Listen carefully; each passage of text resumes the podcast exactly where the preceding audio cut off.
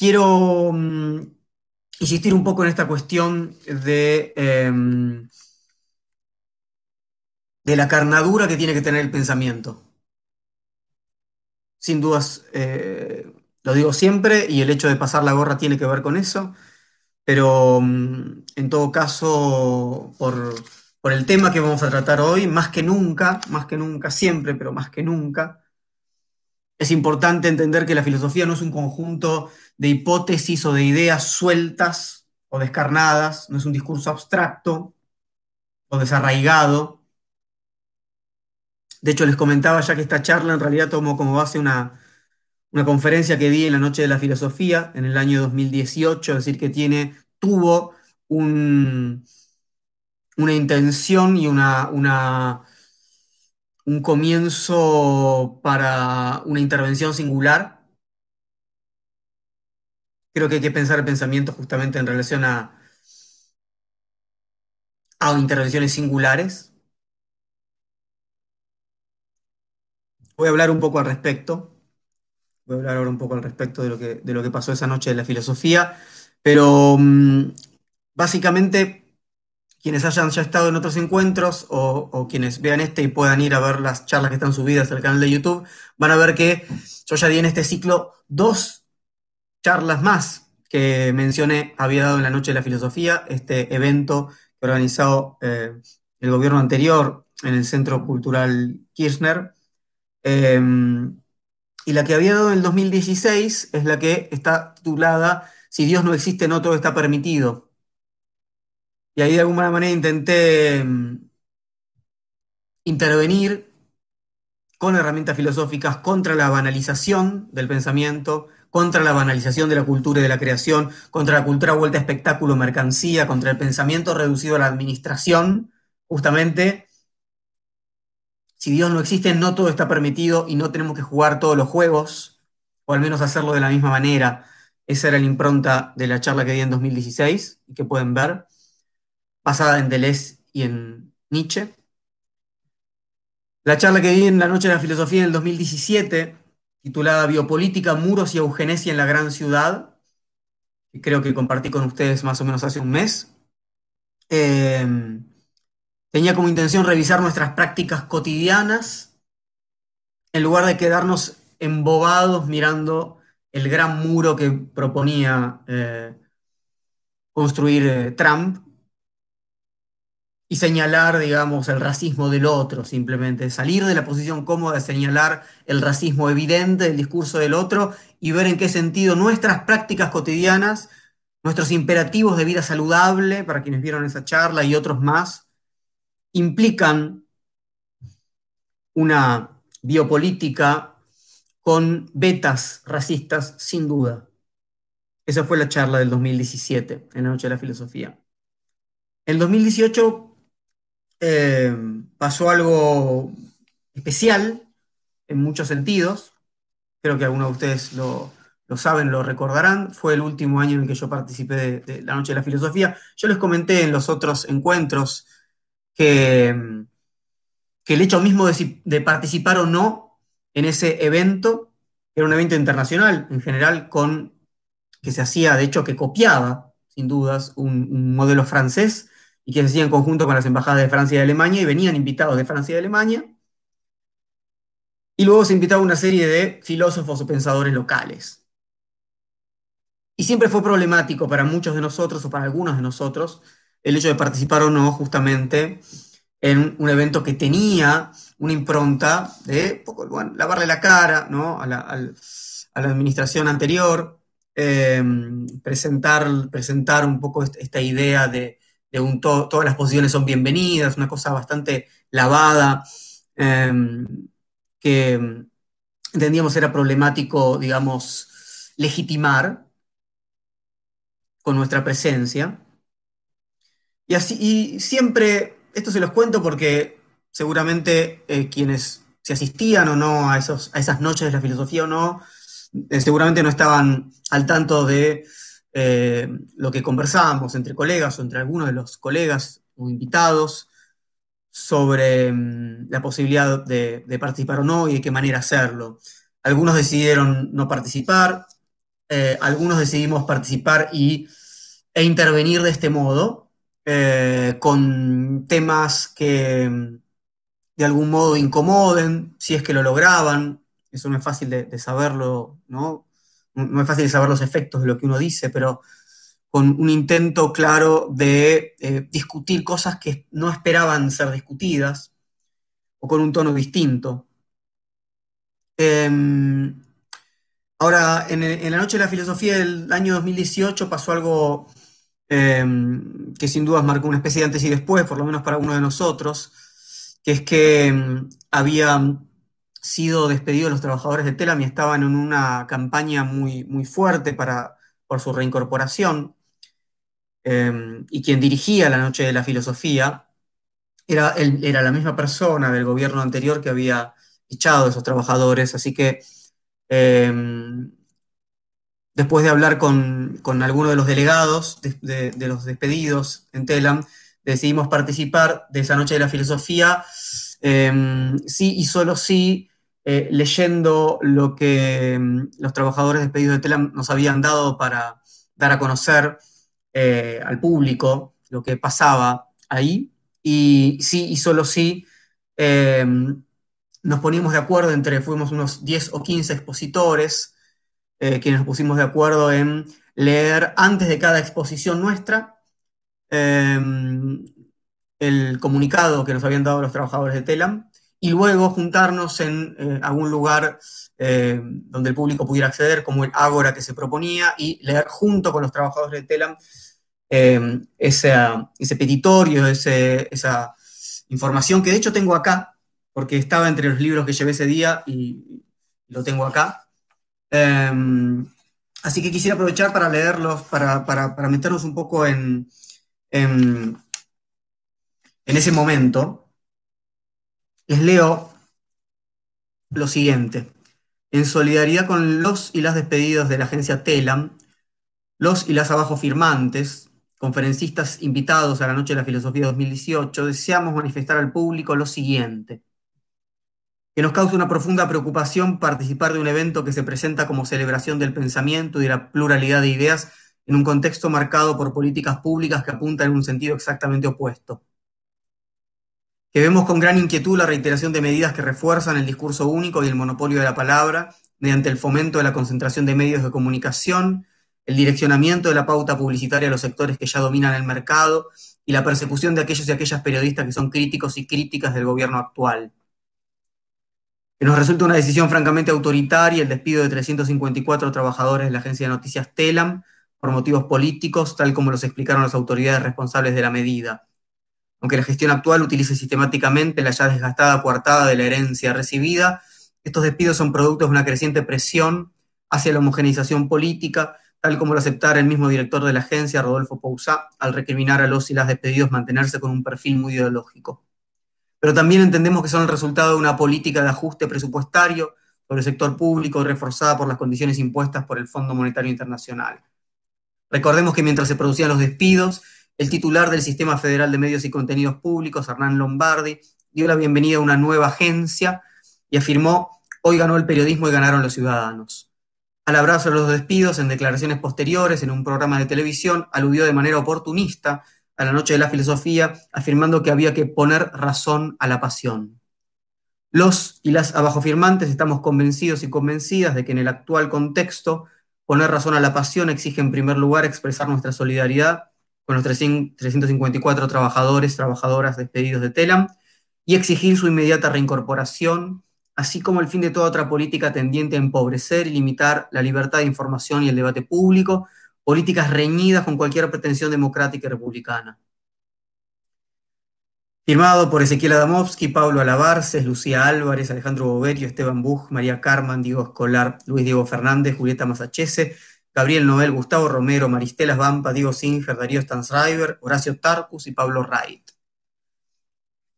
Ustedes saben que, bueno, casi todos leímos todo toda esta declaración o un fragmento de la misma antes de dar nuestras conferencias y, acordamos, como les comentaba, juntarnos en algún espacio para que los trabajadores de Telam pudieran explicarle al público su situación, los trabajadores despedidos.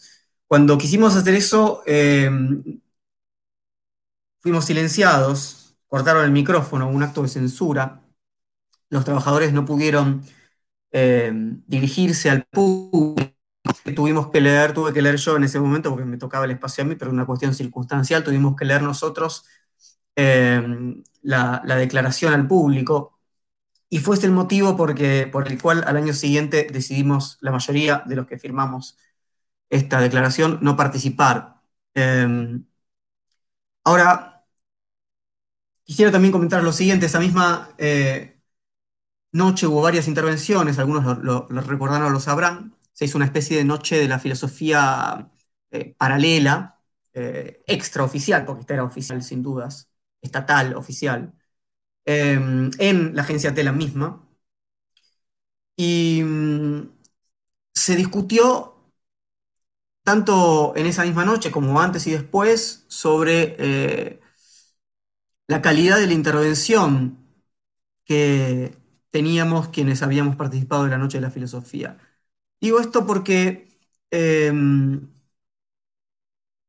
insisto en que hay que pensar que las intervenciones que realizamos no son, no son neutrales nunca, eh, que la impronta política que ellas tienen eh, implica que podamos dar cuenta de lo que hacemos y mmm, me gustaría que, por lo menos como, como, comunidad de pensamiento, tuviéramos un poco más, digo, esto ya pasó y en algún sentido eh, no, no me interesa digamos, explicar todo lo que pasó en esas semanas, pero como las intervenciones políticas, filosóficas que tenemos que hacer van a seguir sucediendo. Eh, me parece que tenemos que tener un cierto espíritu de generosidad mayor al que hemos tenido a la hora de juzgar los modos en los que eh, esas intervenciones se dan.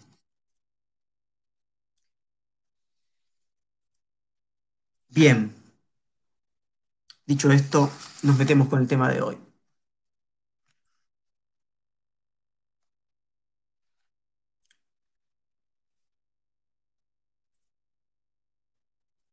Hacer filosofía es pensar y vivir con otros, pero pensar y vivir con otros cuando no sabemos muy bien cómo hacerlo.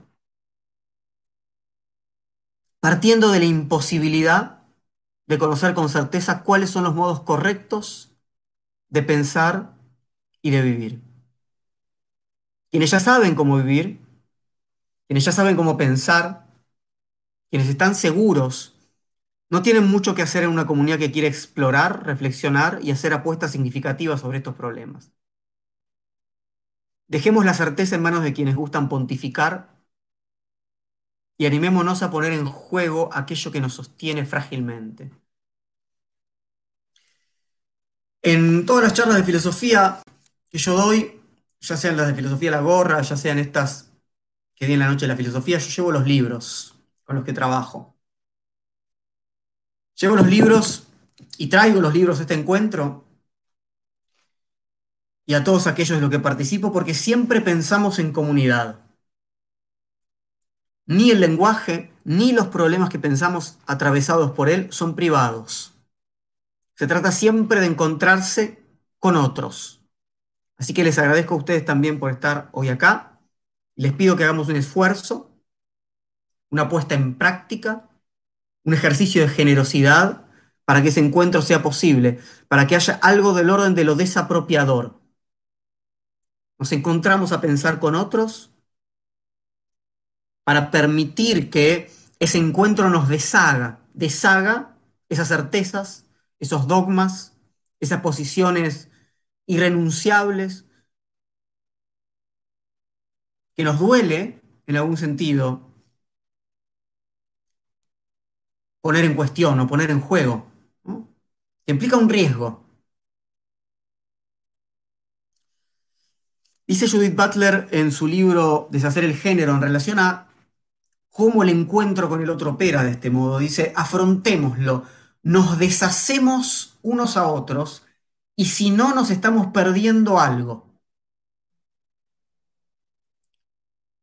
Cuando hay un encuentro no ocurre una sumatoria. Yo soy un uno cerrado sobre mí y el otro es un uno cerrado sobre sí. Hacer comunidad es deshacerse mutuamente. Encontrarse es ser invadido. Dejar de ser quien se era.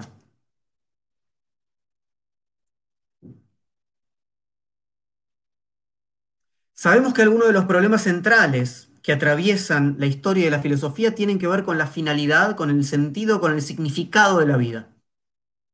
¿Para qué vivimos? ¿Hay mejores y peores modos de vida? ¿Existe un verdadero sentido de la vida? ¿Tenemos que encontrar el sentido de nuestra existencia?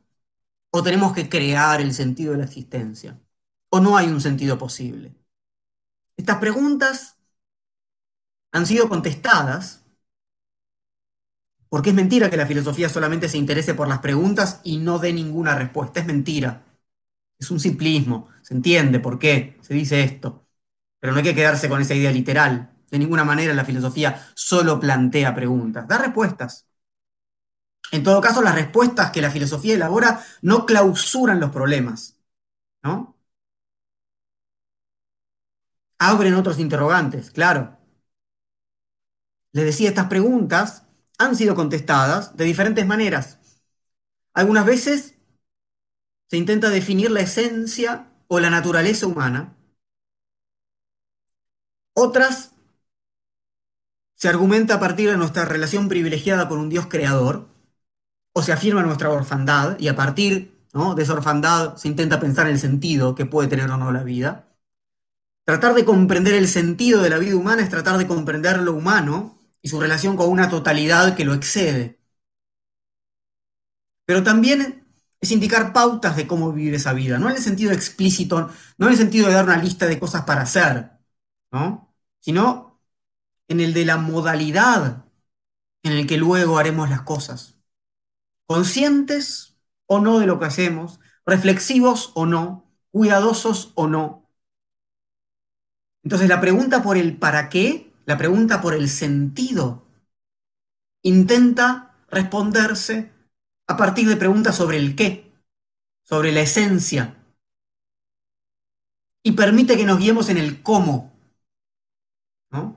La ética, la buena vida, la vida feliz, ¿no? Cómo realizar, buscar, transitar esa vida ética, buena, feliz, etc. Así uno puede ver cómo se articula un camino clásico. El sentido de la vida se basa en alguna idea de la esencia de la vida o de la realidad, y eso abre la posibilidad de pensar modalidades para lo que somos o podemos ser, para lo que hacemos o podemos hacer. Sobre esto, como decía, hay mucho escrito. Pero no quiero hoy recorrer esa gran tradición problemática con ustedes, sino otra, en muchos puntos cercana, que no se pregunta ya por el sentido de la vida, sino por su valor. Por supuesto podemos pensar que para asignarle valor a la vida, seguramente tomemos como referencia una definición de lo que esa vida es y de su finalidad. O sea, otra vez volvamos a la pregunta por el sentido, y vamos a la pregunta por lo que implica la vida. Es decir, podemos pensar que el problema del valor de la vida no puede distinguirse del problema del sentido de la vida. Pero me interesa proponerles intentar separar hoy el problema del valor. ¿De qué problema estamos hablando? Bueno, implica tratar de preguntarse de qué modo, mediante qué mecanismos, otorgamos valor a unas vidas y a otras no. Otorgamos más valor a unas vidas y a otras menos. Implica también pensar que si hay vidas que valen más o menos que otras, entonces algunas muertes nos importan más o menos que otras. ¿Cómo son esas dinámicas que deciden sobre el valor de las vidas y de las muertes. Voy a tratar de explicar por qué quiero distinguir de alguna manera estos dos grupos de problemas que les estoy presentando. El primero, más clásico, la pregunta por el sentido de la vida. La pregunta por el sentido de la vida puede hasta cierto punto sostenerse de un modo individual o grupal sin que encontremos necesariamente una respuesta común, inclusive sin que encontremos una respuesta. Es decir, podemos convivir, y de hecho lo hacemos, sosteniendo diferentes respuestas sobre el sentido de la vida o aceptando que algunos no tenemos una respuesta. Podemos convivir conflictivamente, pero podemos hacerlo, claro. Sin embargo, nos vemos enfrentados una y otra vez a tener que resolver problemas urgentes sobre el valor de las vidas y de las muertes. Vidas y muertes nos preocupan, nos afectan, nos conmueven, nos atraviesan, nos movilizan y nos demandan entrar en el mundo de la praxis ética y política con una velocidad y con una intensidad diferente a la que propone la pregunta por el sentido de la vida. Nos conmueve lo que sucede con la valoración de la vida animal no humana. Eso implica preguntarnos sobre todo, pero no solamente por nuestra alimentación, por ejemplo. ¿Debemos proteger esas vidas animales de nuestra voracidad, a unas más que a otras? ¿Y con qué criterio? ¿Tiene más valor la vida de los animales domésticos que la de los animales salvajes? ¿O los que se crían para la industria alimenticia? ¿Tiene más valor la vida de un perro obediente que la vida de uno desobediente? ¿La de un primate que la de un insecto? Por otro lado, los márgenes de la vida humana, los contornos que pueden marcar el comienzo y el fin de una vida humana, también plantean una serie de problemas muy complejos respecto al valor que les otorgamos. En ese lugar podemos poner sin dudas el problema del valor del embrión o del feto, tema que como todos saben hemos discutido intensamente en los últimos años y debemos seguir haciéndolo. Digo, por un lado, para que lleguemos a la legalización del aborto. Por otro lado, sabiendo que la legalización no disuelve el problema con, ¿no? O sea, ese problema no se disuelve con la ley. De hecho, claramente pasa lo contrario, ese problema recién puede volverse un problema público y político una vez que la ley está implementada. Ahí se gana la, la posibilidad de una discusión sensata sobre ese problema, que sigue siendo problemático pero solamente cuando se incluye en esa discusión pública a todas las personas que pueden embarazarse, en lugar de ser tuteladas, como sucede hasta hoy, por una posición sin duda masculinista. También la eutanasia o el suicidio asistido de personas con enfermedades terminales implica pensar en los márgenes de la vida humana y su valor. Entonces, vidas no humanas, márgenes de la vida humana. Un tercer grupo de problemas respecto al valor de la vida y de la muerte tiene que ver con las matanzas, con los crímenes que se cometen tanto entre privados como causados por las fuerzas de seguridad del Estado. Nos conmueven los linchamientos, nos conmueven los femicidios, nos movilizan los pibes asesinados por la gendarmería o la policía, como pasa hoy con el caso de Facundo Astudillo Castro, pero como pasó con miles de casos más. Acá tenemos que pensar tanto en casos de asesinatos individuales, como los crímenes que se producen en las guerras, como los asesinatos masivos que definimos como genocidios. Estos tres ejes vida no humana, márgenes de la vida humana y asesinatos de personas humanas, no son, por supuesto, las tres hipótesis que indican el título de la charla. La charla se llama Tres hipótesis acerca del valor de la vida y de la muerte. No me estoy refiriendo, ¿no? Esto, la vida no humana, de la vida humana, o los asesinatos de personas humanas, no son hipótesis sobre el valor de la vida y de la muerte. Son tres ejes, de los cuales voy a tomar uno principalmente, el último, y en todo caso algo del segundo eje, para proponerle las tres hipótesis sobre el valor de las vidas y de las muertes. Entenderán que se trata de temas muy complejos, muy delicados, para que pretenda hablar sobre todo ¿no? en, el, transcurso de una hora.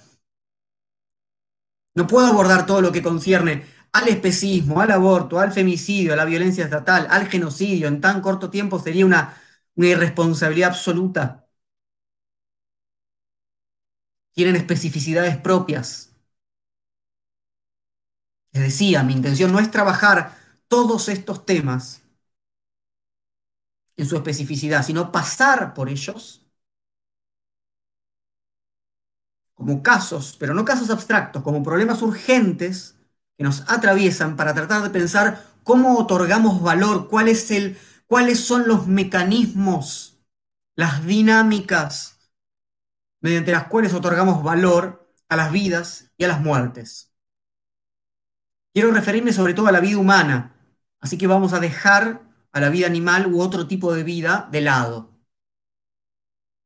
Señalamos, en última instancia, que esto también forma parte. Ahí eh, Walter dice que en Colombia estamos en medio de una matanza de líderes sociales. Sí, vi hoy al respecto. Iba, eh, vi hoy en las redes sociales, desconozco, eh, acá estamos en Argentina en, relación a, un caso particular, muy conmovidos y muy preocupados porque acaba de aparecer un cuerpo buscado durante, suponemos que acaba de aparecer, todavía no se reconoció un cuerpo de, una persona desaparecida hace más de 100 días. Eh, y sabemos que esto, digamos, lo digo porque hay muchas personas o algunas personas viendo de, otros lugares de Latinoamérica, sabemos que esto nos interpela desde, los desaparecidos de Ayotzinapa en, México hasta, hasta eh, los casos de Colombia, bueno, etcétera, etcétera. Entonces, sin dudas, a pesar de que yo haga referencias a, casos de Argentina, esto excede el caso local. ¿Sí? Entonces, señalamos que también esto implica problematizar las vidas no humanas, pero ahora y para esta conversación quiero centrarme en la vida humana. Vamos a empezar suponiendo un piso común que es, al menos en cierto nivel, eh, un piso que se impone como indiscutible en cierto nivel. Primero fruto del cristianismo, pero sobre todo fruto de la ilustración, aceptamos que todas las vidas humanas tienen la misma dignidad, el mismo valor, el mismo derecho a existir y por lo tanto vamos a proteger de igual manera a todas las vidas humanas cuando se intente terminar con ellas. Esta posición, si la aceptamos, parece disolver la pregunta que quiero que nos planteemos. ¿No? La disuelve. ¿Cómo otorgamos valor a las vidas y muertes humanas? ¿no? Esta posición casi la disuelve porque dice, nosotros no otorgamos de ningún modo ese valor. Cada vida humana tiene intrínsecamente valor pleno y ninguna vida vale más que otra. Fin del problema. Bueno, muy especialmente, la propuesta, la intención es proteger a esas vidas de la poderosa maquinaria estatal que puede aplastar a miles de vidas en un abrir y cerrar de ojos. Ese es el espíritu en el que se encuadra la Declaración Universal de los Derechos Humanos de 1948. En el centro de esa declaración está el concepto de persona para tratar de salvaguardarnos frente a este tipo de situaciones. Les leo el artículo 2 de la Declaración de los Derechos Humanos. Toda persona tiene los derechos y libertades proclamados en esta declaración sin distinción alguna de raza, color, sexo, idioma, religión, opinión política o de cualquier otra índole, origen nacional o social, posición económica, nacimiento o cualquier otra condición. Toda persona. Entonces, si lo que hicieron, por ejemplo, los nazis, que tiene mucho que ver con esta declaración del 48, fue despersonalizar a varios grupos de seres humanos, lo que habría que hacer ahora es no dejar a nadie fuera del paraguas protector de la persona para que no pasen a ser simple carne descartable. Entonces la persona pasa a ser del orden de lo intocable, de lo sagrado, lo que porta su propia dignidad que ningún Estado o fuerza institucional podría legítimamente aplastar. Esa es la intención.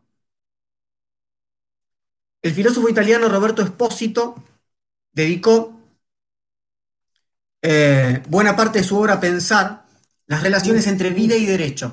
Estamos en este ámbito, de las relaciones entre vida y derecho.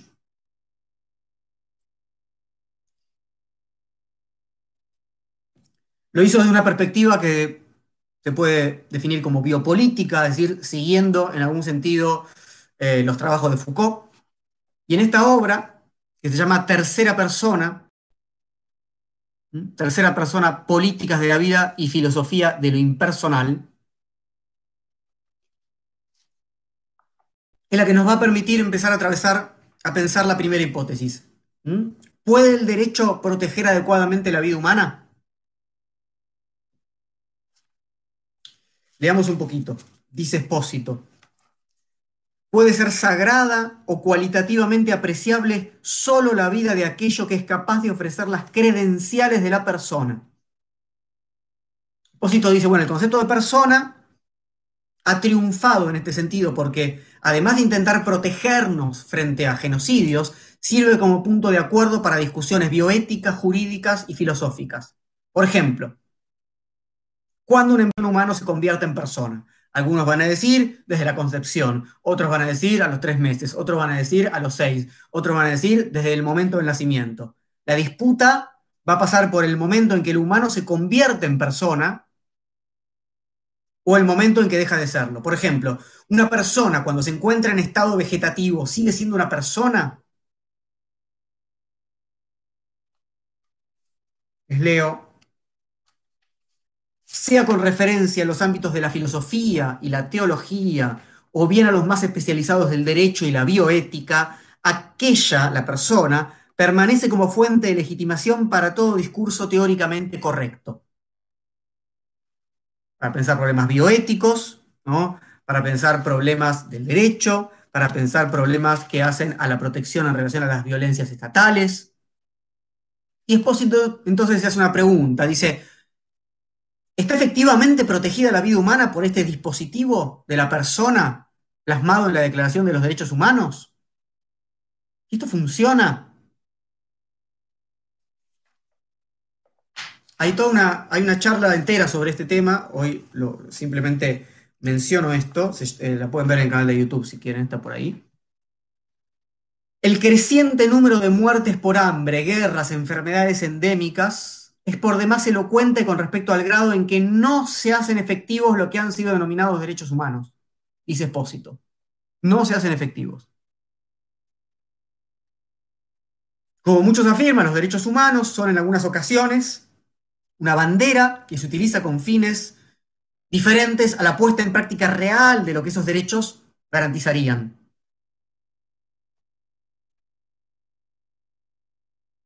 Dice Espósito, hoy como nunca antes la noción de derechos humanos aparece inmersa en una manifiesta contradicción, un creciente éxito en el plano de la enunciación, confirmado por la multiplicación de convenciones inspiradas en ellos, se corresponde con una desconfianza cada vez más pronunciada en su efectiva actuación. En la enunciación ningún problema. Está, de hecho, en muchas constituciones como la Argentina, ¿no? Toma rango constitucional, maravilloso. Ahora, ¿qué pasa con la efectiva actuación? Hace 70 años, 1948, la Declaración de los Derechos Humanos, hace más de 70 años, que si hay algo que no está garantizado es ese derecho que garantiza la protección universal e igualitaria de las vidas. No lo está.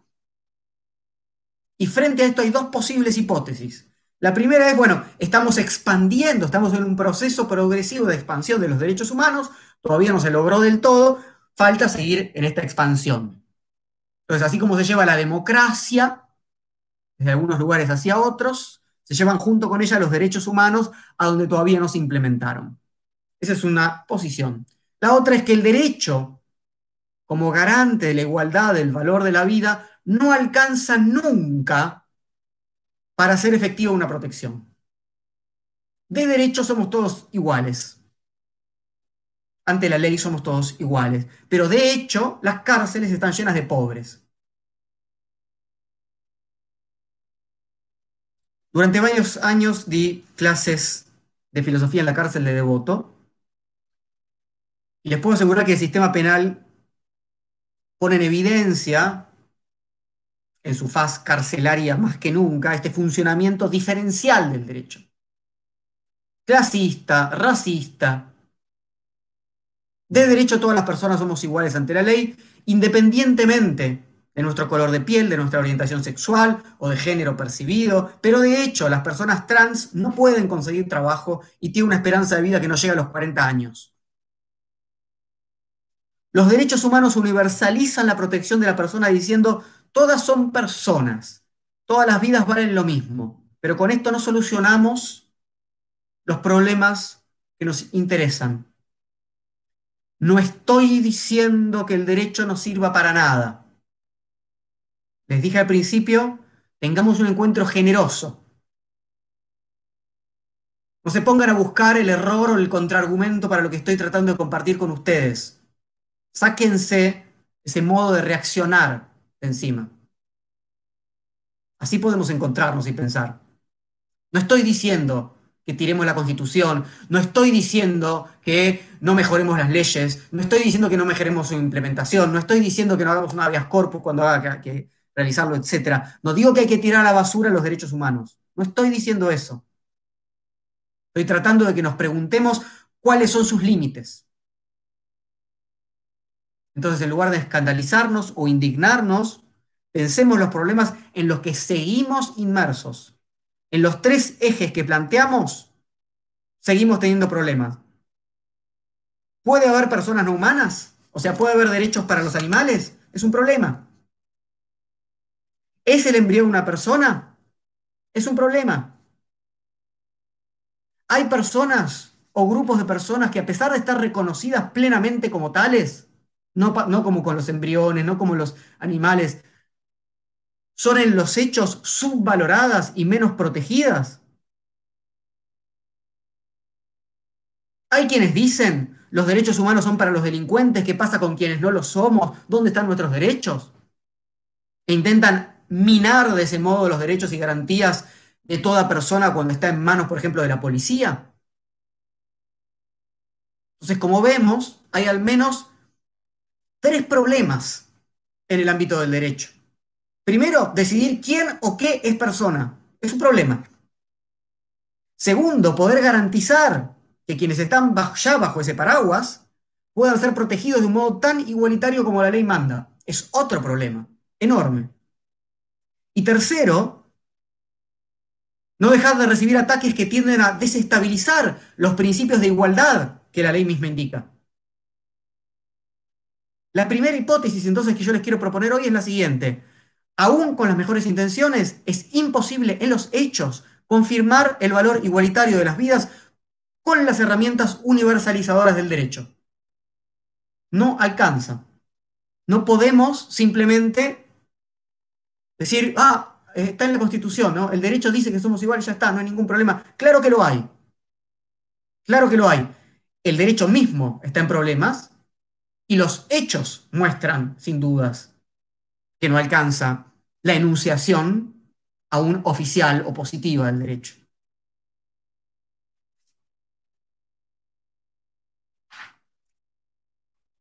Les propongo empezar a pensar la segunda hipótesis, continuando con la filosofía italiana, esta vez leyendo a Gramsci.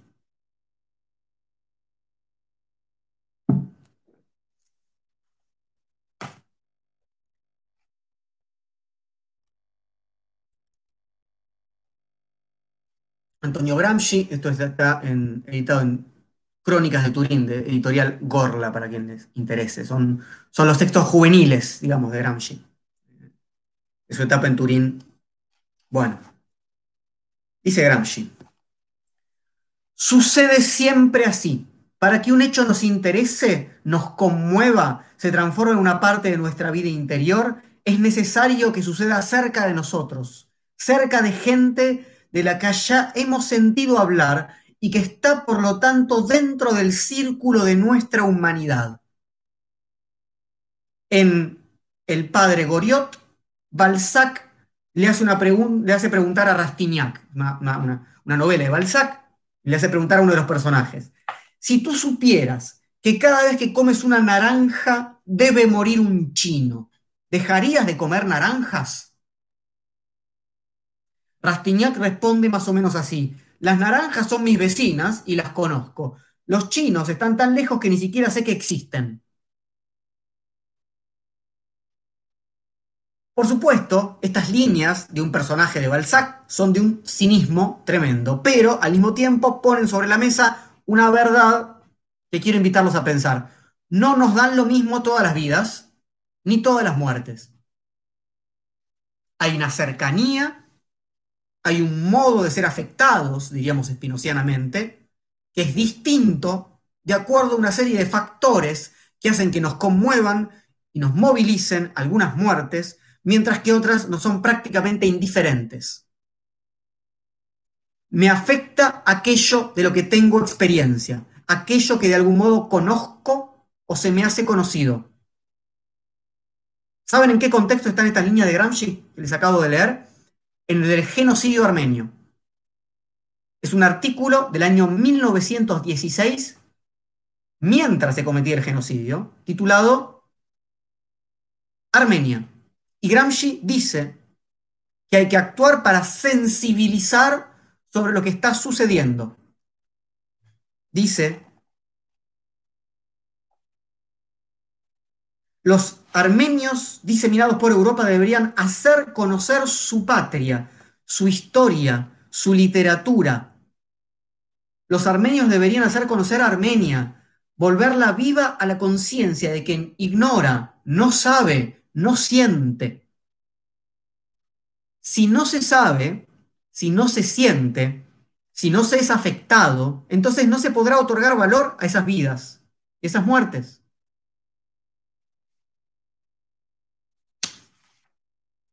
Acá cobra toda su significación el problema del idealismo de Berkeley.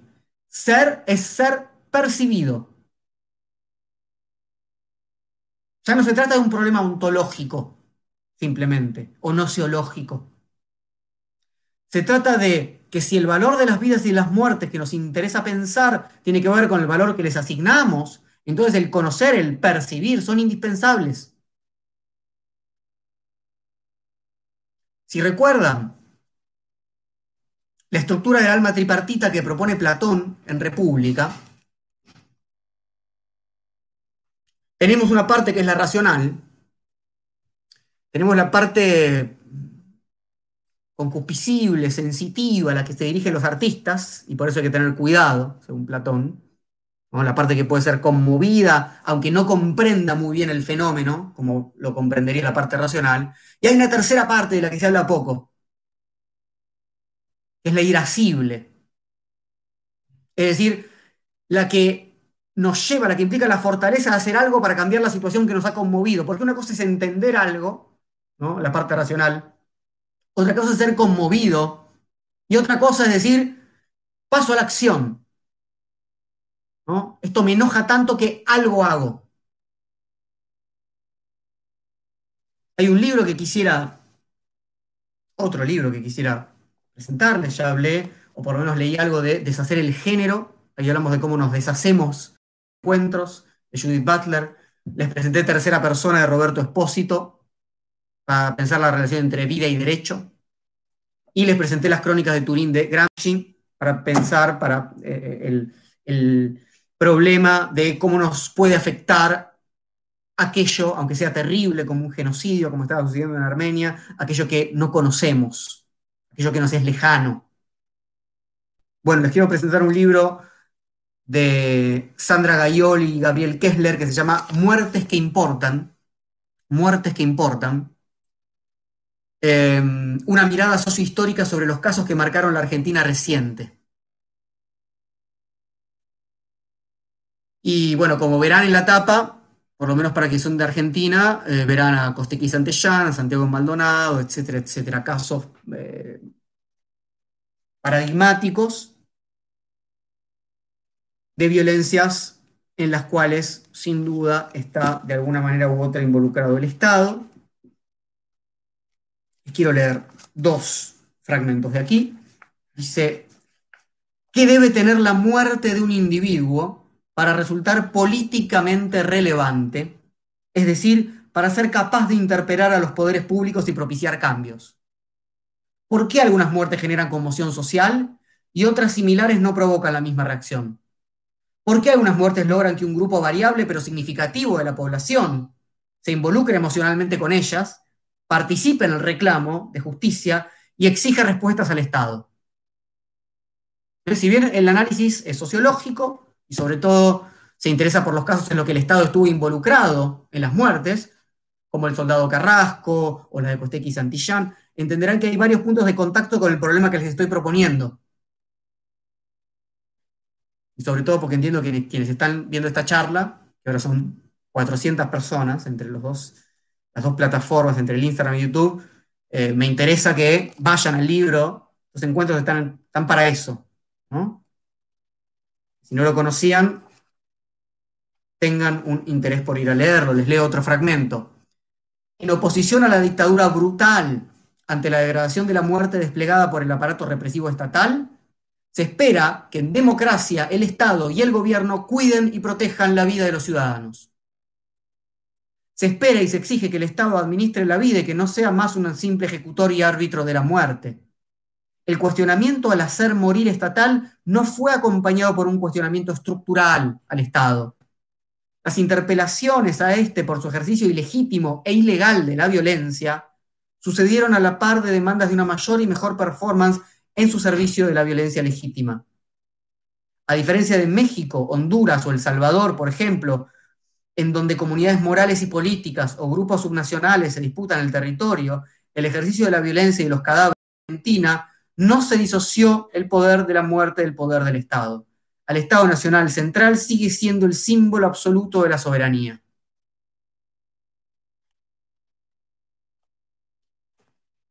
Bien, entonces, empezamos a pensar este problema. Empezamos a pensar, les pido que, ahora no estoy, veo que hay, alguna, como hago siempre, alguna pregunta o algún comentario. Cuando terminemos, conversamos, si les parece. Em, lo que nos afecta es singular. Porque voy a hablar de esto que están discutiendo ahí, ¿no? ¿Por qué esta muerte y por qué no la otra? Y algunos hablan de esta y no de la otra. Tengan un poquito de paciencia que es uno de los temas que me interesa proponer. En tanto, siguiendo el razonamiento de Gramsci, nos afecta algo que nos toca singularmente. Es esta o aquella muerte. Es este o aquel caso y no otro de la misma manera. Y está bien que así sea. Lo que nos afecta toca nuestro cuerpo y nos modifica y todo no puede tocarnos. Como a miles de personas en este país, ahí me tocó con mucha intensidad la desaparición seguida de muerte de Santiago Maldonado, de la que ya se cumplieron tres años, hace poco. Me llevó a pensar, me llevó a escribir desde la filosofía algunos problemas urgentes allí involucrados. Quienes quieran profundizar sobre alguna de las cosas que digo hoy acá, está la charla subida al canal de YouTube se llama Santiago Maldonado, Multiplicar las Preguntas. Me llevó también a conocer a su familia en la ciudad bonaerense de 25 de mayo. Y estas líneas de hoy nacen principalmente de lo que comencé a pensar a partir de ese caso particular. Lo que nos afecta es siempre singular. Es la muerte de Santiago Maldonado, es la desaparición de Julio López, es el femicidio de Lucía Pérez, es el asesinato de Diana Zacayán. Tienen nombre, apellido, historia, singularidades. Pero ¿cómo puede algo absolutamente singular?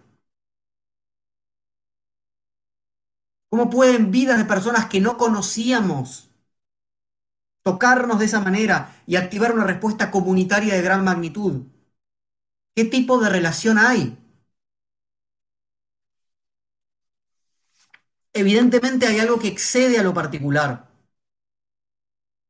que conecta de algún modo con algo universal que encarna en ese caso y se hace carne entonces en nosotros. Hay un problema eminentemente filosófico que va desde Platón hasta Hegel. Es el problema de la relación entre lo universal y lo particular.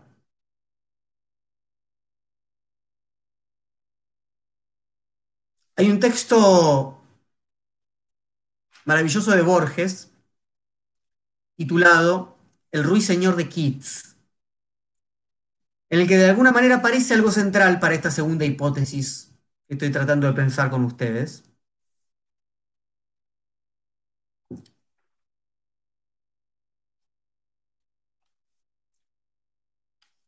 Les leo el comienzo del Ruiseñor de Keats, lo encuentran en otras inquisiciones. Dice, quienes han frecuentado la poesía lírica de Inglaterra no olvidarán la oda a un ruiseñor que John Keats, físico, pobre y acaso infortunado en amor, compuso en un jardín de Hampstead a la edad de 23 años en una de las noches del mes de abril de 1819. Keats, en el jardín suburbano, oyó el eterno ruiseñor de Ovidio y de Shakespeare y sintió su propia mortalidad y la contrastó con la tenue voz imperecedera del invisible pájaro. En el poema de Keats, entonces, nos dice Borges, Oda un ruiseñor, el poeta afirma haber escuchado cantar al ruiseñor que nombraban Shakespeare y Ovidio, al mismo. ¿Cómo es eso posible? ¿Podemos percibir el canto de un ruiseñor universal o solamente el de uno particular? ¿O había un ruiseñor vivo ahí, singular, particular, único? ¿O evidentemente había una especie de universal ruiseñor en algún lado?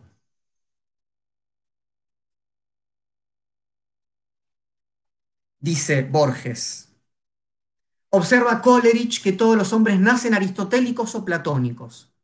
Los últimos sienten que las clases, los órdenes y los géneros son realidades. Los primeros que son generalizaciones. ¿Qué es lo realmente existente? ¿El ruiseñor singular o la especie? ¿Dónde está el valor de la vida humana que queremos proteger? ¿En la especie ¿En el universal o en el individuo, en el caso singular? Borges dice algo maravilloso en este texto. Ningún inglés pudo interpretar adecuadamente a Keats porque los ingleses no creen en la realidad de la especie. Son aristotélicos. Creen en la realidad de los individuos. Son liberales.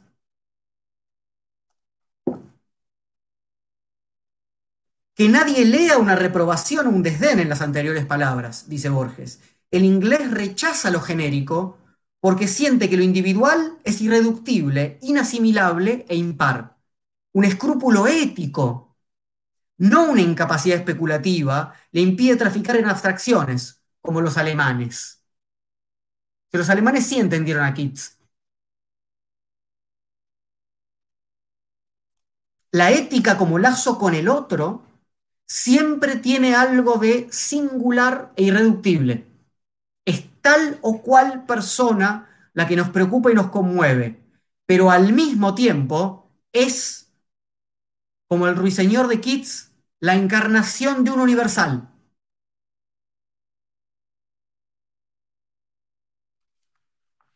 Eso es Hegel. Ahora, ¿qué pasa cada vez que nos conmovemos? cada vez que nos movilizamos por una vida particular o por un grupo concreto. Se nos pregunta, ¿por qué no por todos? ¿Acaso todas las vidas no valen lo mismo? Hace muy poco, en Estados Unidos, el movimiento Black Lives Matter reclamaba por los asesinatos policiales de los que estaba siendo víctima su comunidad y fue confrontada con un All Lives Matter. En lugar de las vidas negras importan, todas las vidas importan. Esto pasaba poco antes de que yo diera hace dos años esta conferencia. Hace poco sabemos, en mayo, a partir del asesinato de George Floyd y las masivas movilizaciones de Black Lives Matter, volvió a pasar algo similar. Y sucedió acá en Argentina y en otros lugares algo similar con el movimiento feminista, ni una menos, al que se le intentó corregir con un nadie menos. Seguramente lo recuerden. ¿Acaso todas las vidas no valen lo mismo? Tenemos que responder que no tenemos que responder que no. ¿Qué quiere decir esto?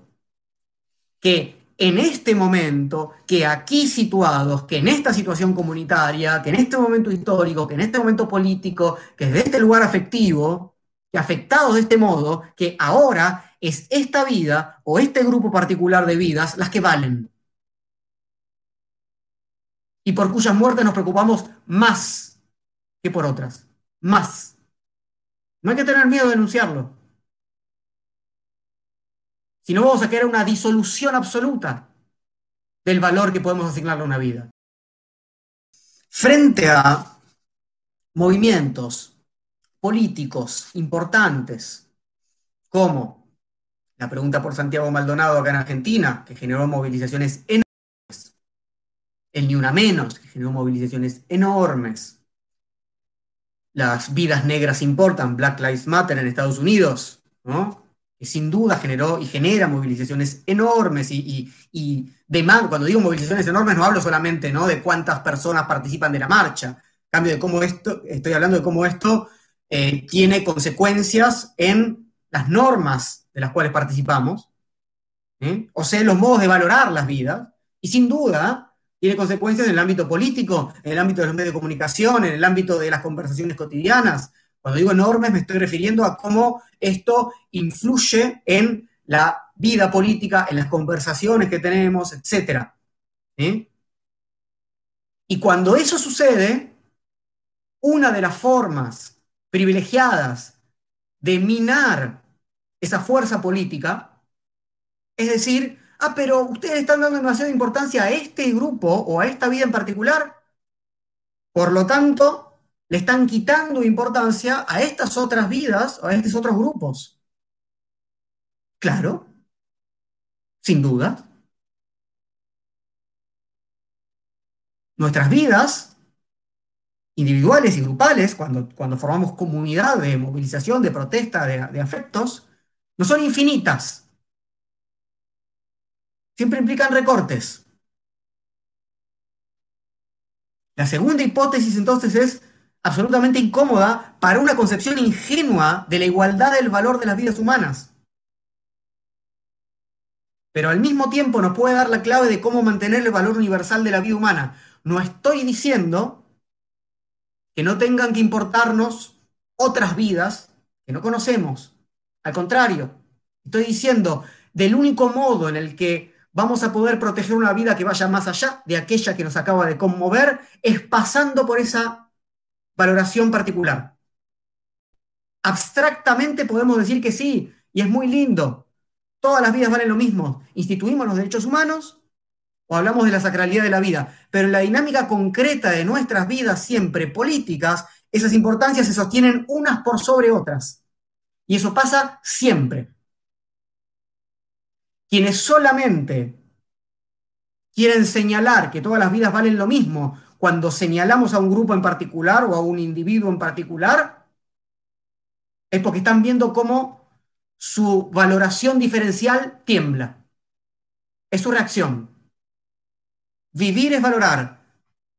Y valorar es ser injusto. Es decir, ahora nos importa esto por sobre todo esto. Por su lugar de minoridad, por su lugar de desprotección, de vulnerabilidad estructural, ¿no? No sé, vidas racializadas, o por cómo nos ha afectado singularmente, ¿no? Vemos a, hablar a la madre de Facundo Astudillo Castro y nos afecta singularmente algo de lo que pasa en ese caso. Pero aún más, Insisto, la única manera de sostener el valor universal de la vida humana es afirmándolo desde un caso particular. El universal abstracto, vida humana, no tiene fuerza. Según Hegel, tiene menos realidad, menos real, es menos verdadero que el universal concreto, que es la síntesis superadora entre el particular y el universal abstracto. De algún modo, el ruiseñor de Keats, tal como lo interpretaba Borges. Esta es propiamente entonces la segunda hipótesis.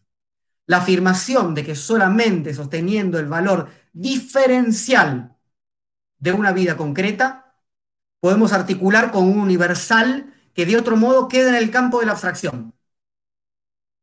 El universal abstracto debilita. Nadie lucha por los derechos humanos en sentido abstracto sino por la defensa de tales o cuales casos que pueden enmarcarse de algún modo en ese universal. Nadie lucha por los derechos humanos en sentido abstracto. Otra cosa es cómo está enunciado eso en el ámbito del derecho. Por eso estamos en una hipótesis diferente. El valor de las vidas se está construyendo en ese sentido continuamente.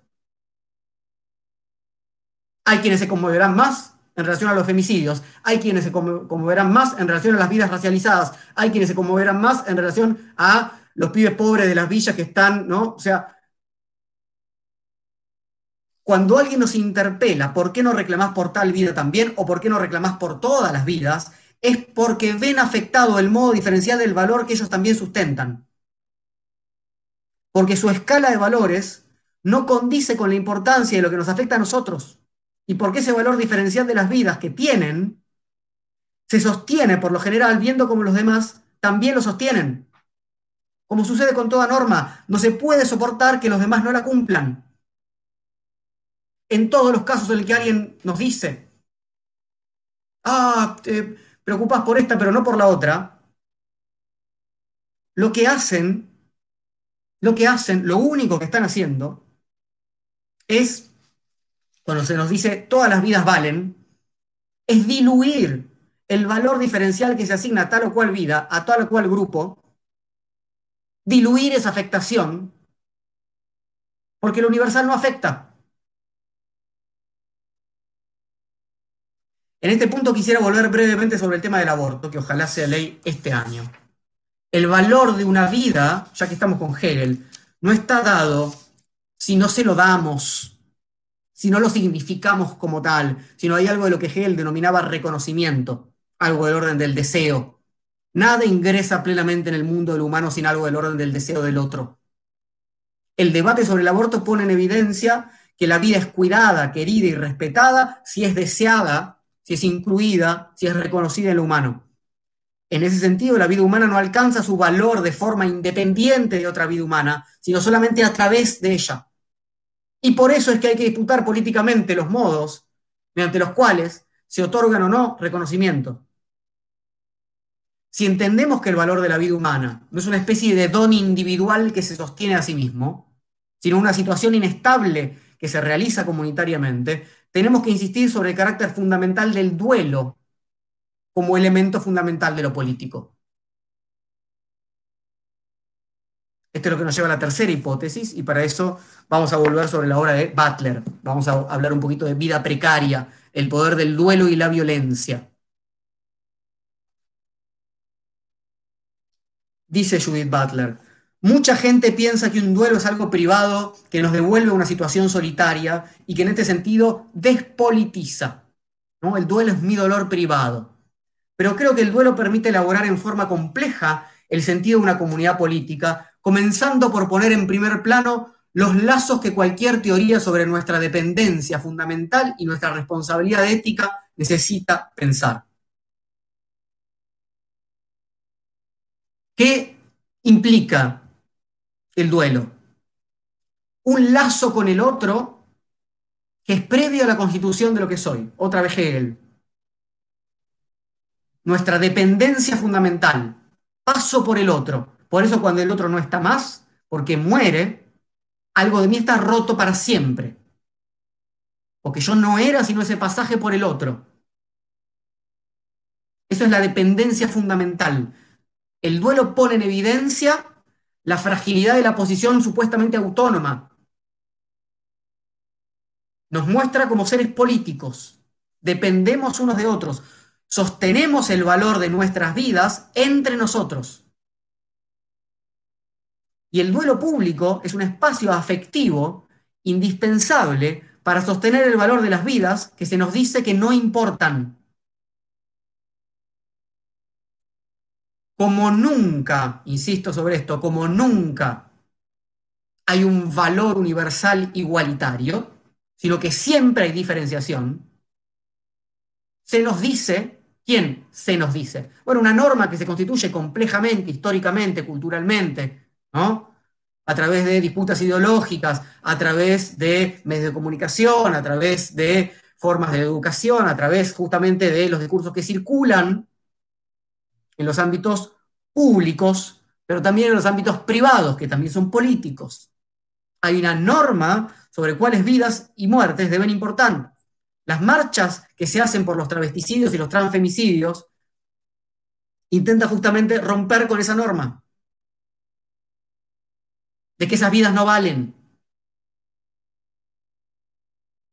la única forma de romper con una norma imperante respecto a las vidas y muertes que no valen es operar políticamente. Dice Butler en Marcos de Guerra, las vidas lloradas. La distribución diferencial del duelo público, ¿eh? qué vidas merecen ser lloradas en público y qué vidas no, es una cuestión política de enorme importancia. Lo viene siendo al menos desde la época de Antígona, desde siempre. Quien decidió llorar abiertamente la muerte de uno de sus hermanos, aun cuando ello iba en contra de la ley soberana. ¿Por qué los gobiernos tratan tan a menudo de regular y controlar quiénes han de ser objeto de duelo público y quiénes no? ¿Y qué hacemos nosotros ¿no? para operar sobre ese espacio político, comunitario, más allá de lo que los gobiernos de turno permitan o, propongan como casos de duelo, de vidas que merecen ser lloradas? Y eso mismo sucede no solamente cuando estamos en guerra, donde los estados nos dicen las vidas que merecen ser lloradas son los de los héroes que dieron todo por la patria.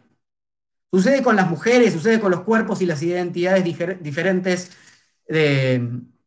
en relación al, sistema así genérico, sucede con los pibes y pibas de las villas, sucede con los habitantes de los pueblos originarios, sucede con los inmigrantes que no son blancos, sucede con los luchadores políticos. Es decir, sucede cada vez que la norma imperante del cómo vivir castiga a quienes no quieren o no pueden acomodarse a ella, desvalorizando esas vidas y arrojándolas más fácilmente hacia la muerte. Por eso es que la tercera hipótesis es prácticamente un manifiesto. Sostener políticamente la vida, sostener políticamente la vida de quienes son desvalorados por la norma, es un acto al que no deberíamos nunca renunciar.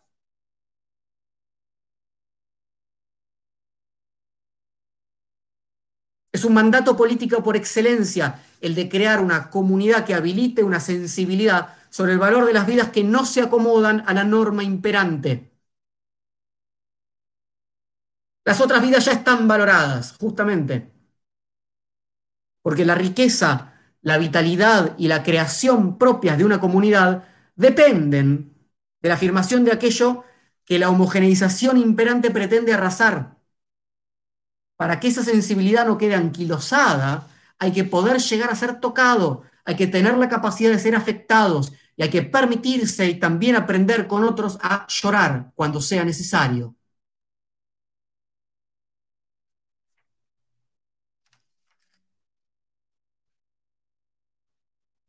Bien. Quisiera escucharlos ahora. Quisiera leerlos. Voy a activar acá los comentarios. Y vamos a leer, voy a leer primero qué estuvieron comentando acá en YouTube en los últimos momentos.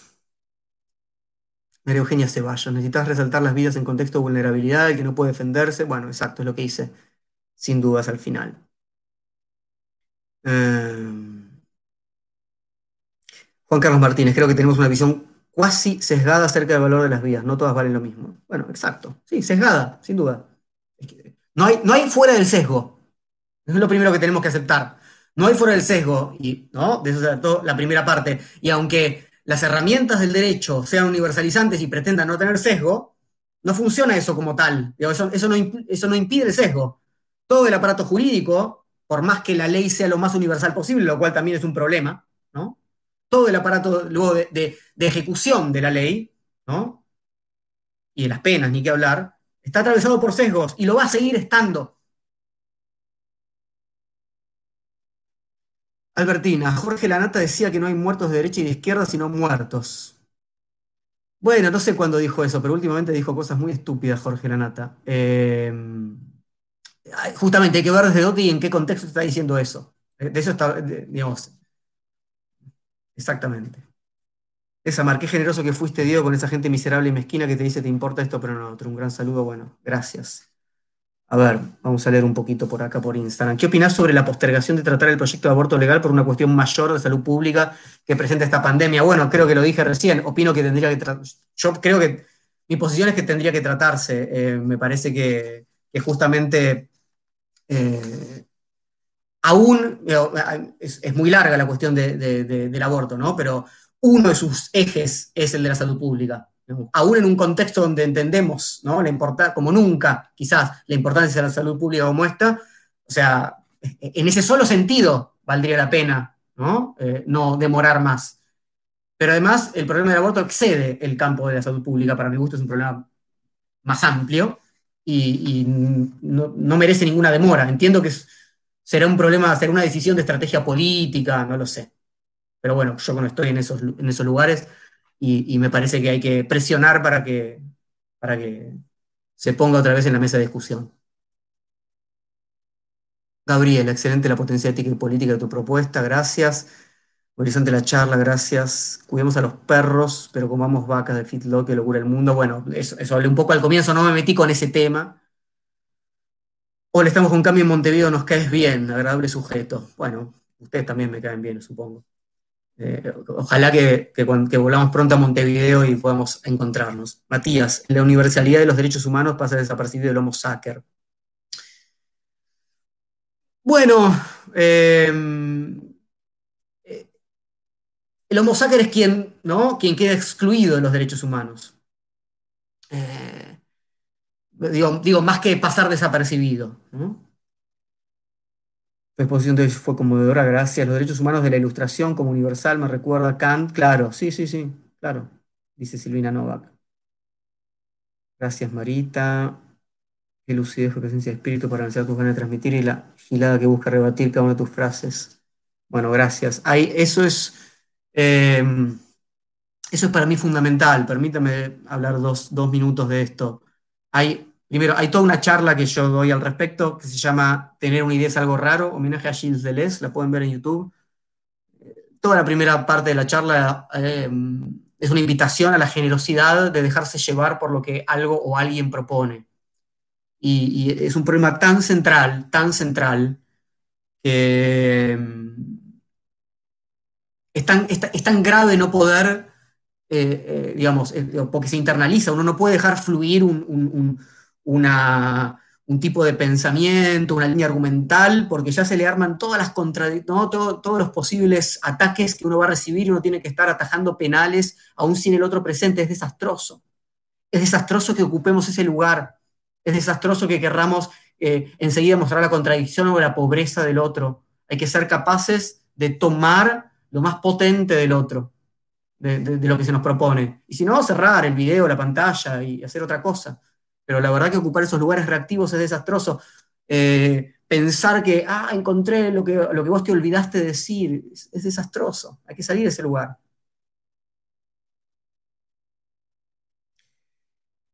A ver, Hernán Vázquez, no hay acuerdo sobre el concepto de vida. Foucault afirma que es un delimitador epistemológico entre la biología y la historia natural. La discusión filosófica sobre el concepto de vida no sirve por el aborto. Bueno, en todo caso, la discusión del aborto, eh, yo diría, eh, en relación a la legalización del aborto, eh, opera sobre el concepto de vida que tenemos. La Pacho, me encantó la charla, me acordaba de esa frase famosa del Che que hablaba de ser capaces de sentir lo más hondo las injusticias, siento que ahora la voy a interpretar de otra manera. El ejercicio del derecho tranquiliza, nos resguarda de no intervenir si no nos, no nos sensibilizamos, si no cuestionamos su fallido alcance. Claro, o sea, como, como habrán visto, en un momento intenté ser bastante taxativo al respecto, no se trata de decir, bueno, el derecho no sirve como tal, abandonemos el derecho y, o sea, no, no.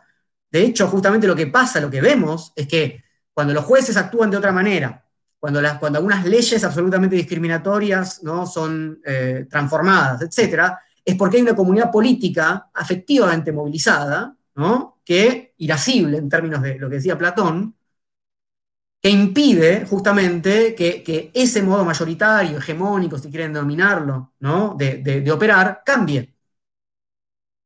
Eso lo vemos a diario, lo estamos viendo con este caso de, Facundo Astudillo Castro digamos, ¿no? Que es un caso que está en los medios, que es un caso que, moviliza, a pesar de que hoy en día no podemos manifestarnos en las calles como en otros tiempos. Mientras otros 10 casos similares, ¿no? Digamos, pasan como siempre. ¿Qué quiere decir como siempre? Las familias son amenazadas por las policías, ¿no? Los fiscales y las policías arreglan favores, o sea, ese desastre, que obviamente no, digamos, no está avalado por la ley, ¿no?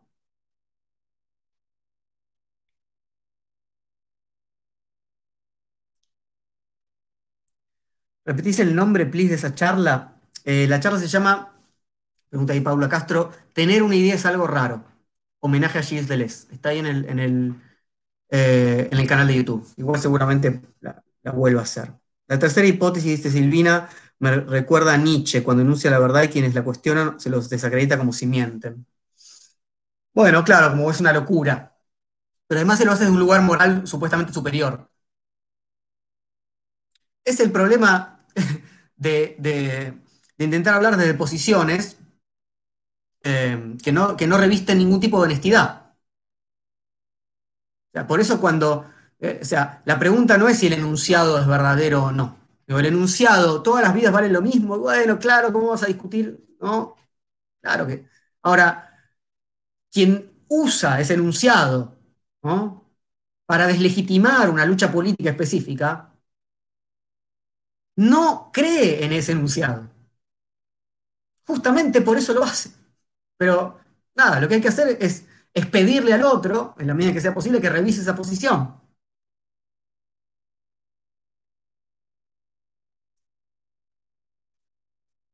Gracias, Cristina. A ver si puedo leer un poco más. Fruto rojo. Mi disyuntiva es qué vida vale más, la que ya tiene poder de decisión o aquella que no cuenta con ese poder. Eh, no sé si te entiendo bien. Yo lo que dije, la, la, tercera hipótesis, lo que dije tiene que ver con justamente aquellas vidas que son desvaloradas. Es decir, las que están por debajo de la media que una norma imperante en un momento implica. Pero no es que valga más de por sí, es una apuesta política. Nos interesan comunidades en las cuales justamente esa homogeneidad no arruine otras formas de vida. Nos interesa una comunidad que no sea normalizante. Bueno, entonces hay que sostener las vidas anormales. ¿no? Hay que sacar lo peyorativo de esas vidas anormales, o sea, las que no se acomodan a la norma. ¿no? Digo, norma religiosa, eh, política, la que quieran. Albertina, Facundo no era militante político como Maldonado, entonces se trata de diferentes desapariciones, ¿no? Sin dudas. Sin dudas eh, son diferentes desapariciones. Quienes atacaron, o quienes más bien se pusieron contentos de la, de la desaparición, de la muerte de Santiago Maldonado, quienes aún hoy lo están, eh, veían ahí un castigo adecuado para un hippie, un sucio y, y, un activista político anarco, anarquista como era Santiago. Eh, es un caso muy distinto al de, al de, al de Facundo Astudillo Castro en ese, en ese punto, sin dudas donde quienes festejan la, la muerte o, justifican la muerte de Facundo Estudillo Castro, así que pasó eso, todavía no lo sabemos, ¿no? Eh, lo hacen por, por digamos, en un sentido un poco más general que tiene que ver con la desobediencia a la policía, la desobediencia a la ley, etcétera, con la justificación de la violencia policial que sostiene un status quo determinado. Julián Condori, me parece muy buena la idea de tener a mano los libros que utilizás para tu argumentación, que nos muestres y recomiendes leerlos. Voy a buscar el libro Muertes que importan. Gracias, Julián. Me alegra que eso suceda. Es, es un poco el motivo de las charlas. Gabriela, el derecho nace muy a imagen y semejanza de la justificación y defensa de la propiedad privada. Sin dudas, sin dudas, pero eso también hace a la, digamos, buena parte del derecho funciona eh, de un modo que mm, impide separar la protección de la vida, de la, de la, digamos, de, la protección de la propiedad privada. Hablo del derecho liberal, digamos, raíces que uno puede ver en, en el comienzo del liberalismo político occidental, Locke, ¿no? John Locke, ¿no? Vida, propiedad y bienes, una especie de unidad, vida, propiedad y bienes.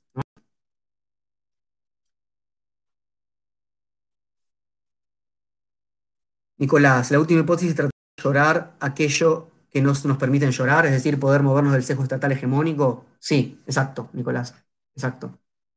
de poder sensibilizarnos y, llorar por aquello que, se nos dice que es despreciable, digamos, ¿no? Acompañar. Eh, públicamente, políticamente, ¿no? Un, dolor que, que parecería no tener sentido, ¿no? Claro, la definición de ética en torno al lado con el, con el otro me parece fundamental para el tratamiento de la ética en filosofía. ¿Es así? Sí, claro. Eh, el, otro como previo, esta es, una línea, digamos, que por un lado uno lo puede empezar a ver en Hegel, pero que también es muy fuerte a partir de filósofos como Levinas, como Manuel Levinas, y, y luego la vemos bien claramente, por ejemplo, en Judith Butler. Por eso la traje hoy a Judith Butler. Javi Punla, ¿cómo Javi? ¿Cómo pensás el hecho de reflexionar sobre las vidas animales y comer carne animal? ¿No se cae siempre en cierta incoherencia? Eh, sí, sí. Em, no, creo que haya que tenerle miedo a la incoherencia en un sentido pleno. Em, me parece que es algo que tenemos que, sin duda, me parece que es algo que tenemos sobre lo que tenemos que reflexionar. Yo como carne animal. Eh, y eso no me impide reflexionar al respecto. Puede ser que mis acciones no estén a la altura de las reflexiones que hago. Puede ser. Pero eso no, digamos, para mi gusto, no, es, un intento de justificación, sino digo, para mi gusto, eh, el hecho de entender que, hay un problema a pensar eh, y, que, y, que, involucra nuestras prácticas, ¿no? No, quiere decir que tengamos que, inmediatamente cambiar las prácticas, ¿no? Eh, como si de algún modo, digamos, en todos los casos, en algunos casos sí, ¿no? Pero como si de algún modo tuviéramos todo resuelto. Eh, lo cual no quiere decir que pensamiento y prácticas sean, eh, vayan por carriles separados, lo cual sería una estupidez, no es lo que estoy diciendo. ¿no? Lo que estoy diciendo es que pretender, eh, digamos, mm, prácticas absolutamente coherentes con las reflexiones es algo que tenemos que saber pesar de un modo mucho más sutil. Digamos, eh, puede, haber prácticas que, que, no reflexionen sobre sí, aunque nos parezcan éticamente más adecuadas, etc.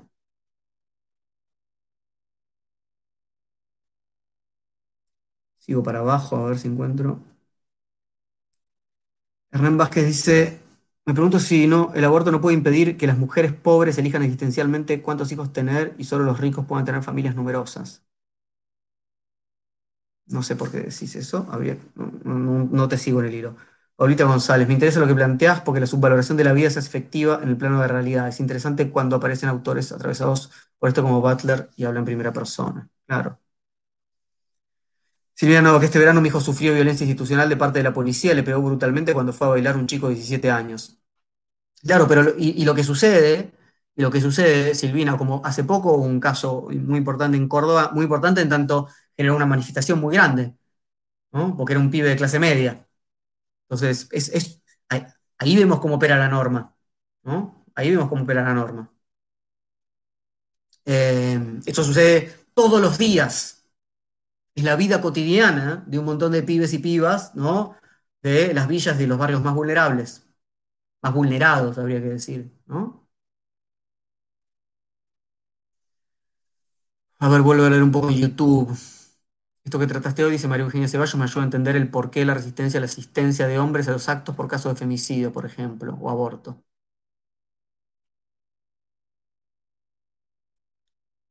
Nicolás, el Estado tiene la misma responsabilidad por la desaparición de Facundo Astudillo Castro que cuando fue la desaparición y muerte de Santiago Maldonado. Sin embargo, tengo la sensación de que ser el gobierno de turno un gobierno progresista, no le caemos con la misma intensidad. Bullrich llegó a decir la aberración de que le habían tirado con un muerto. A la ministra Federic no se le está haciendo responsable como a Bullrich. Lejos de defender a Bullrich, sino que creo que no se está haciendo responsable a quienes deberían serlo, dice Nicolás. Bueno, eh, en algún sentido estoy de acuerdo, en algún sentido no. Eh, me parece, me parece, y yo me parece, digo, lo, he escrito y lo he dicho, que el Estado es responsable, sin dudas, de lo que haya pasado y pase, y pase en relación al, al caso de Facundo Astudillo Castro. De todas maneras, me parece que tenemos la obligación de discriminar entre las posiciones. Estoy hablando del gobierno nacional. Estoy hablando del gobierno nacional. Eh, muy distintas. En el caso de Burrich y en el caso de Sabrina Frederick. Eso no quiere, digamos, por lo menos de lo que, de, las, estoy hablando de lo que se ve, ¿no? Eh, o de lo que uno puede enterarse en el sentido eh, de las declaraciones y de lo que después uno se entera por las, por las causas, ¿no? Eh, no solamente que, que Bullrich, eh, digamos, tapó lo que estaba sucediendo y lo que había sucedido, sino que mandó a vigilar a la familia de Santiago Maldonado. Parece, creo que nada de eso ha sucedido en este caso. Sí, me parece que hay una, concuerdo con vos en que hay una, un sesgo que, tiende a, bajarle un poco el, valor a estas muertes cuando ocurren en gobiernos progresistas, como vos decís. Lo he escrito también. Creo que entiendo por qué, pero creo que habría que ser mucho más, eh, mucho más duros al respecto, en mi posición. Eh, porque es una cuestión estructural y, las cuestiones, o sea, es una cuestión estructural y las cuestiones estructurales no, no alcanza con, con intentar cambiarlas eh, simplemente con una, una especie de, maniqueísmo en relación a quién está en el gobierno en tal o cual momento. Dicho esto, otra vez uno dice, bueno, es lo mismo, cae en el problema de que entonces los cambios en las políticas públicas, ¿no? Parecen no tener sentido, total es lo mismo, total la policía sigue dando, etcétera, etcétera. Entonces, yo creo que hay que ser muy, otra vez, un poco como lo dije antes, un poco más paciente y más fino en esos, en esos juicios. Eh, no sé, es muy difícil.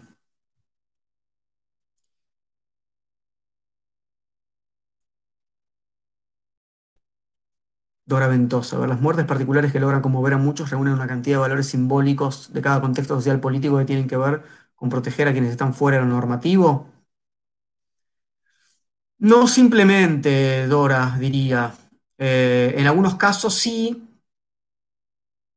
En algunos casos se trata justamente, como decía antes, de lo, normativo. En algunos casos es porque eh, tal o cual asesinato, no sé, de la policía, como decíamos recién en Córdoba, eh, fue de alguien de clase media y entonces, entonces eso sigue siendo normativo. Insisto, insisto en, digamos, parece que hay dos ejes o, más jugando siempre al mismo tiempo. Por un lado, que ningún caso es solamente absolutamente normativo, absolutamente fuera de la norma. ¿no? Hay grados, y luego que el mismo caso puede ser intervenido de otra manera, políticamente, etc. hay, diferentes facetas. Entonces, un caso que aparece a la, preocupación pública como en relación al, lugar que ocupa en la norma hegemónica, un pibe de clase media, por ejemplo, puede permitir que nos preguntemos más allá de ese caso. Eso es lo que estoy diciendo. Y ese es el caso de Santiago Maldonado, que era un pibe de clase media. Em, entonces, digamos, la deslegitimación puede venir de varios lados, siempre. ¿No? ¿Por qué nos preguntamos solamente por alguien de clase media ¿no? principalmente, ¿no? porque esos casos generan más sensibilidad social, porque bueno, ¿quiénes miden o medimos, ¿no? por quiénes producimos lo que llamamos esta sensibilidad social y demás? ¿Quiénes tenemos voz? Con esos casos, ¿qué podemos decir? Ah, entonces no importa, o entonces ahí hay una oportunidad para pensar también esto. Agustina, sobre los casos que nos tocan de cerca, puede ser que las vidas animales nos preocupen más desde el problema de las enfermedades zoonóticas, el peligro del acuerdo porcino con China, por ejemplo. Claro, eso sería una cuestión, pero no sería una preocupación por las vidas animales como tales, sino por, por lo, que, por, por lo perjudicial que puede ser para nuestras vidas.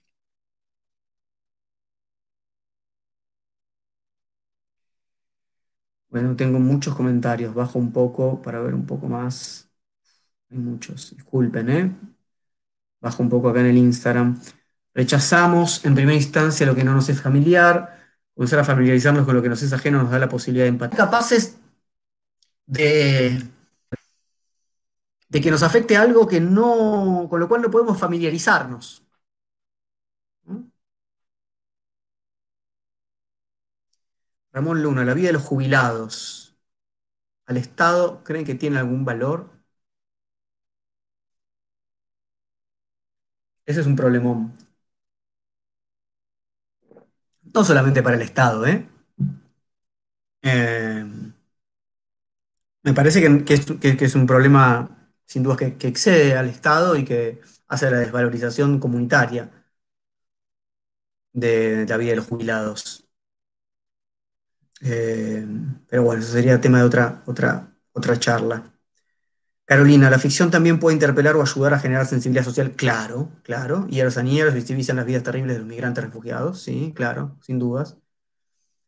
La dinámica del ciclo de atención a las cuestiones públicas de Downs da respuesta sobre cómo los problemas llegan a ocupar un lugar en la agenda pública y lograr introducir reformas en las políticas. Claro, es que por eso yo lo, digamos, lo, mm, lo trabajé un poco, porque escribí alguna tontería en algún momento cuando salió, eh, eh, digamos, em, cuando son interpeladas algunas formas, de, de- visibilización o inclusión atacadas desde otra minoridad, ¿no? Me acuerdo de este caso de, creo que era en Córdoba, que, el padre de, una, un- una persona, no me acuerdo si, no vidente o, con algún tipo de discapacidad, decía que el, el, el menú en lenguaje inclusivo era desastroso y que esto no era incluir porque habría que hacer el menú en braille, entonces atacaba, ¿no? el, el- el intento, de, de de algún modo mostrar la, la- minoridad en relación al problema de género en el lenguaje desde la perspectiva de otra minoridad. Y me parece que al contrario lo que hay que hacer es eh, ver cómo enlazar esas luchas y no importancia de una por la otra. ¿Se puede vincular esa subjetivación de lo universal con algún concepto de empatía? Sí, yo creo que sí, eh, pero igual es un término que a mí me, hace un poco de ruido. Eh, en tanto, por eso, dependiendo cómo, cómo entendamos empatía.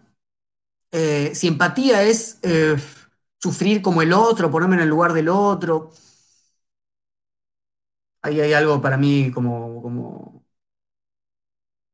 muy reductivo.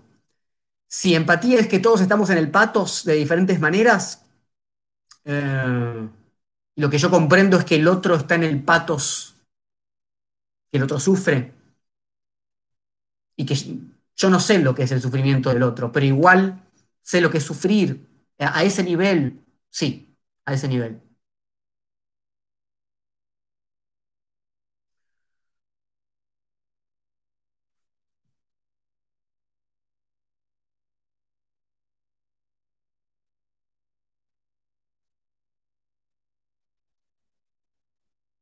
De Montevideo, gracias.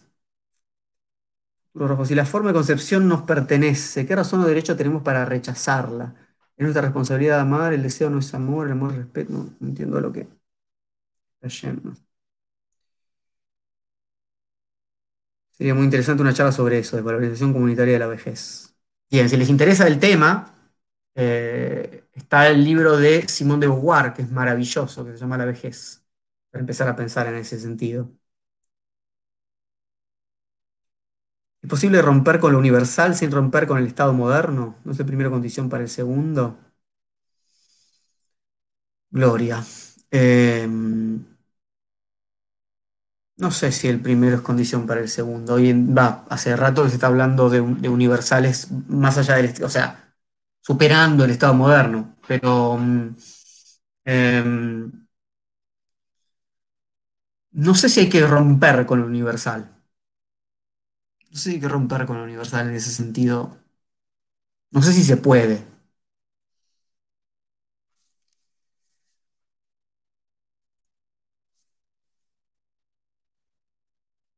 Siguiendo con esta idea de empatizar, que te interprete, te movilice con lo otro, ¿podrían los medios funcionar como reguladores de efectos? Sin duda lo hacen. Digo que, digo, no quiero, lo que yo no quiero es reducir todo, todo toda afectividad y, todo, conmoverse a la empatía. ¿no? no me gusta la idea de sé lo que vos sufrís. No, me, parece, me, parece que no hace falta. ¿no? Me parece que no hace falta igualdad para, ¿no? de sufrimiento para... Sino, ¿qué hacemos? Nos estamos cuidando nosotros. ¿Se entiende? Estoy llevando a por eso no sé, habría que definir empatía, ¿no? Pero si, por empatía entendemos que tengo que comprender cabalmente el sufrimiento del otro para solamente así eh, que, sea capaz de conmoverme y que me importe, entonces me parece un desastre. Primero porque creo que es imposible y segundo porque finalmente necesito ser un espejo, que el otro sea un espejo para mí. O sea, me parece que tenemos que ser capaces de ser afectados por algo que no comprendemos del todo.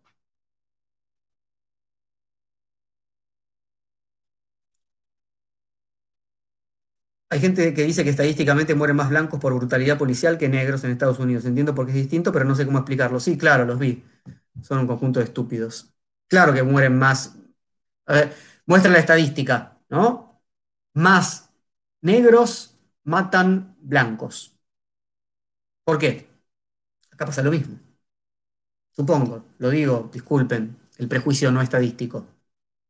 Pero por los mismos motivos, ¿no? Porque los crímenes y la forma, la, forma de, reproducir los lugares simbólicos y, económicos dominantes de la población blanca no necesitan de la violencia, no tienen que salir de caño. O que la sistemática exclusión de la comunidad negra, en el caso de Estados Unidos, pero acá pasa lo mismo, la sistemática exclusión de esa población de los lugares donde podrían participar de un mundo donde no tenga que salir de caño, genera esa estadística.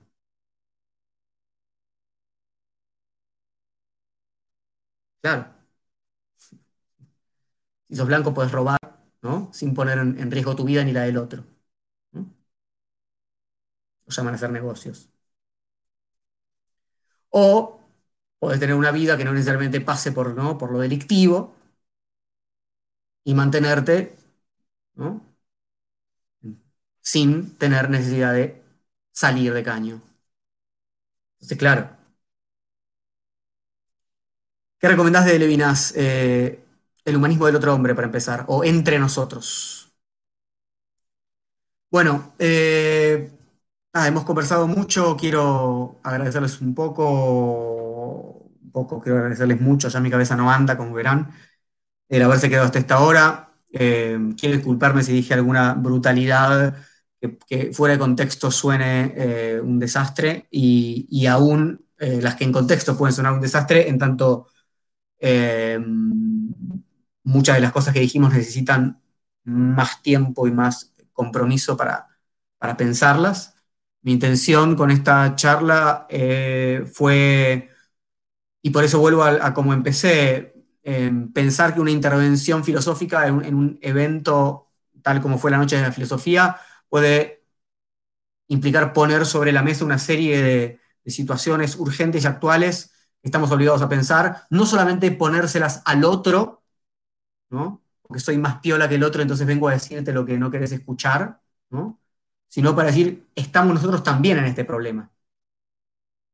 Estamos en este problema. Pero en todo caso, la, diferencia es el compromiso para pensar los problemas.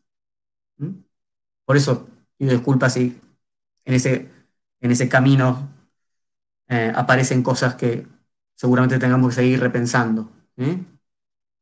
Pero me parece que el compromiso es lo que nos, nos eh, habilita, es lo único. Bueno, les agradezco mucho y nos vemos el domingo que viene.